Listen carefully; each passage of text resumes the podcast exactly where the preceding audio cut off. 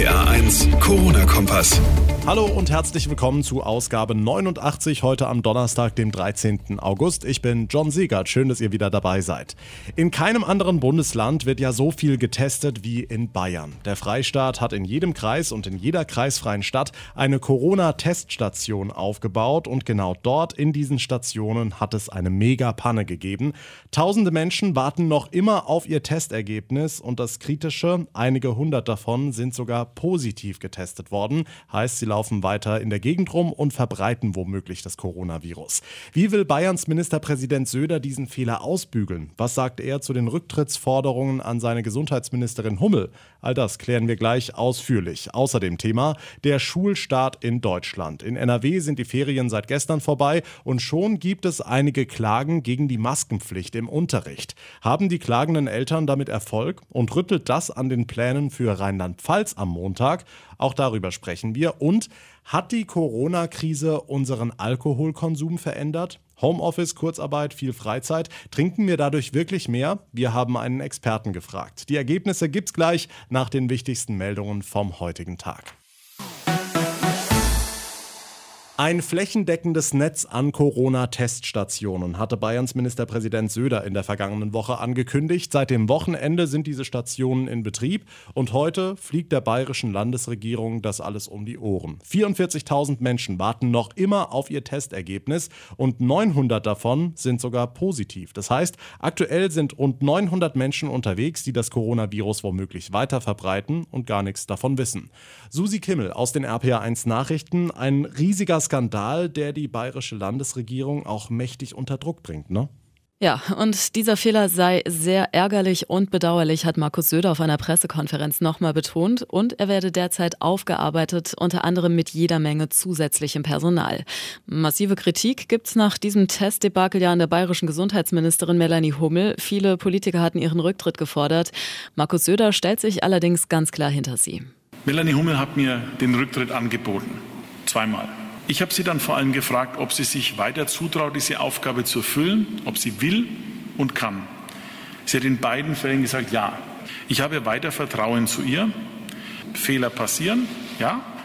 Fehler müssen erkannt werden, sie müssen dann abgestellt werden und sie dürfen sich natürlich nicht wiederholen. Von den Corona-Teststationen ist Söder weiter überzeugt. Das, was Bayern anbietet, finde im Rest von Deutschland so nicht statt. Daher gelte es unabhängig von der Panne weiterzumachen, so Söder. Hm, Susi weiterhin für viele Diskussionen sorgt auch Tag für Tag das geplante Megakonzert in Düsseldorf Anfang September. Obwohl die Zahl der Neuinfektionen innerhalb eines Tages heute auf den höchsten Wert seit Monaten gestiegen ist, soll dieses Event stattfinden. Genau, die Stadt Düsseldorf und das Land NRW haben sich jetzt auf ein gemeinsames Vorgehen geeinigt. Die Landesregierung hat damit grünes Licht von das Konzert gegeben, aber eine endgültige Entscheidung soll erst am 31. August fallen, also nur vier Tage vor dem Event, um die aktuellen Entwicklungen der Infektionszahlen im Blick zu behalten. Nach Angaben des Veranstalters Marek Lieberberg wurden bislang schon über 3000 Tickets für das Großkonzert verkauft. In Anbetracht der Lage sei man mit dem Vorverkauf zufrieden, heißt es. Okay, lass uns noch mal einen kurzen Blick auf das neue Schuljahr in NRW werfen. Gestern sind die Sommerferien dort zu Ende gegangen und die Schülerinnen und Schüler müssen ja eine Maske im Unterricht tragen und das hat einige Eltern auf die Barrikaden gebracht.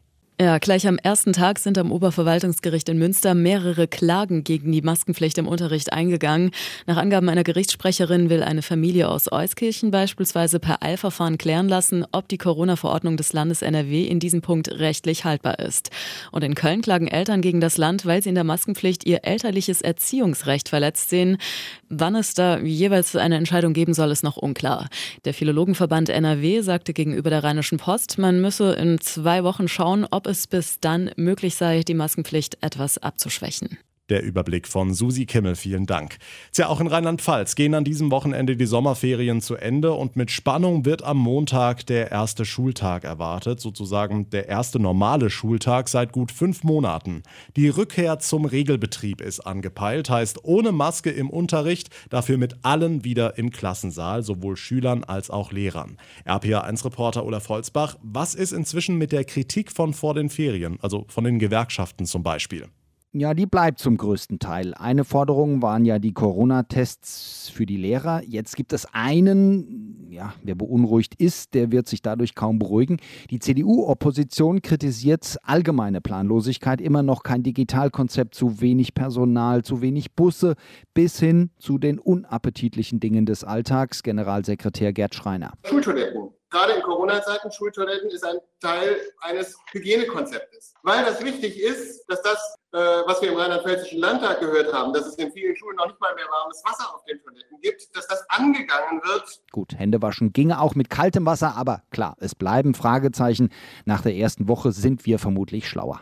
Hm, gucken wir auf die aktuellen Infektionszahlen in Rheinland-Pfalz. Wir haben inzwischen die 8000er-Marke geknackt, heißt 65 neue Infektionen. Das waren schon mal weniger und die Zahlen werden weiter steigen, sagt heute auch der Deutsche Städte- und Gemeindebund. Olaf, was kommt da jetzt auf uns zu? Ja, vor allem müssen wir uns wohl von den gewohnten Lockerungen verabschieden. Die letzten Wochen und Monate drehten sich ja fast nur noch darum, was wieder geht. Jetzt könnten zumindest stellenweise die Zügel angezogen werden. Beispiel Maskenverweigerer. Diejenigen, die bewusst und auch nach Hinweis gegen die Regeln verstoßen, das, dann ist es vollkommen egal, ob es am Baggersee, im Restaurant oder im Zug ist. Äh, da muss nachhaltig gehandelt werden. Und ich finde die Ansage, dass dann 150 Euro fällig werden, nach Hinweis selbstverständlich, die halte ich für richtig. Es muss aber auch vollzogen werden, in der Tat. Ralf Spiegler, Verbandsbürgermeister im rheinhessischen Niederolm und Präsident des Städtebundes. Er sagt, nur hartes Durchgreifen bei Regelverstößen sichert unsere Freiheiten vom Restaurantbesuch bis zur Demo. Ja, klingt ganz nett, aber wie kriegst du die Leute dran bei 20.000 auf einem Haufen wie in Berlin? Das stimmt, da wird es natürlich schwierig mit Strafe. Da sagt der Kommunalverband, Zutritt begrenzen. Dann ist eben bei 5000 Teilnehmern Schluss. Zweite Möglichkeit, nochmal Ralf Spiegler. Zur Videoüberwachung, das ist ein scharfes Schwert. Wir greifen da auch in Freiheitsrechte, in Individualrechte ein.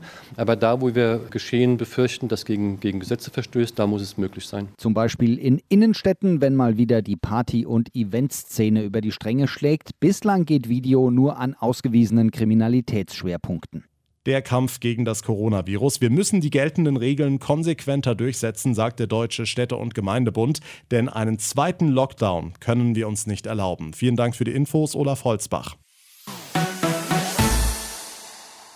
Vielleicht habt ihr das ja in den vergangenen Monaten auch im Freundes- oder Bekanntenkreis gemerkt. Der gute Kumpel, die beste Freundin gönnt sich regelmäßig mal mehr als nur das übliche Feierabendbier.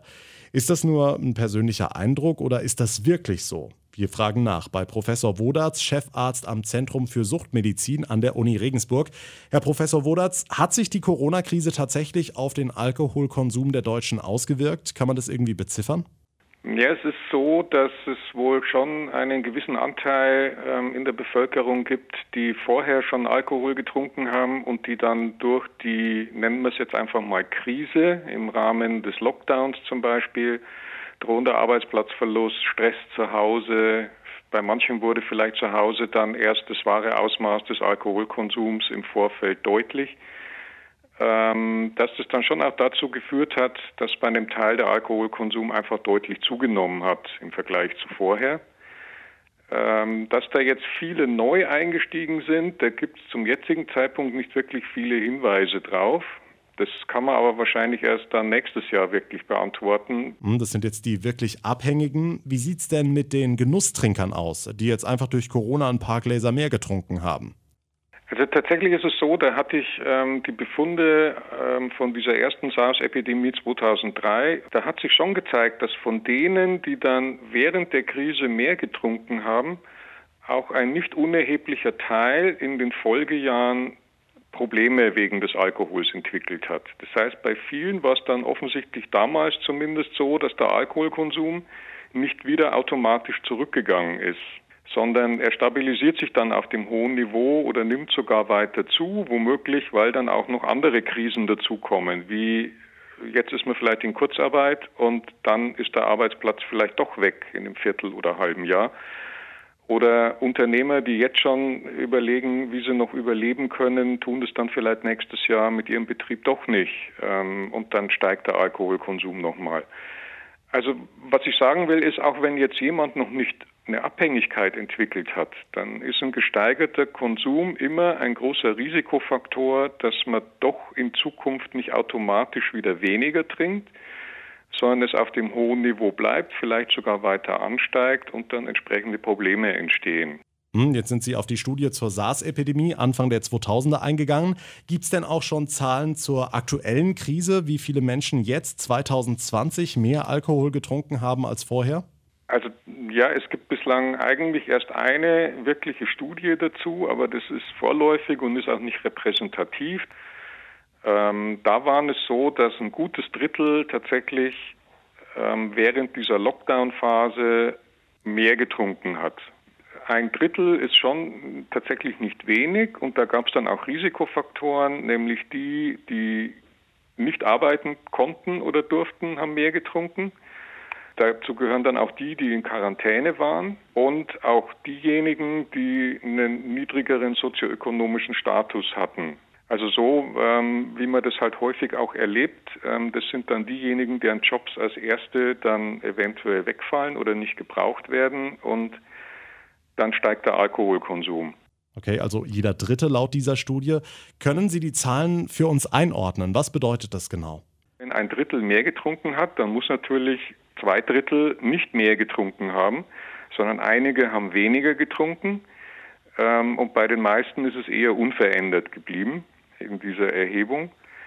Ähm, also das ist ja sozusagen dann das positive Ende. Und diejenigen, die mehr getrunken haben, haben offensichtlich nicht so viel mehr getrunken, dass die die Umsatzeinbrüche in der Gastronomie hätten wettmachen können. Aber für diejenigen, die es waren, kann das durchaus ähm, bedrohliche Folgen haben irgendwann, wenn es ihnen nicht gelingt, von diesem Konsum wieder runterzukommen.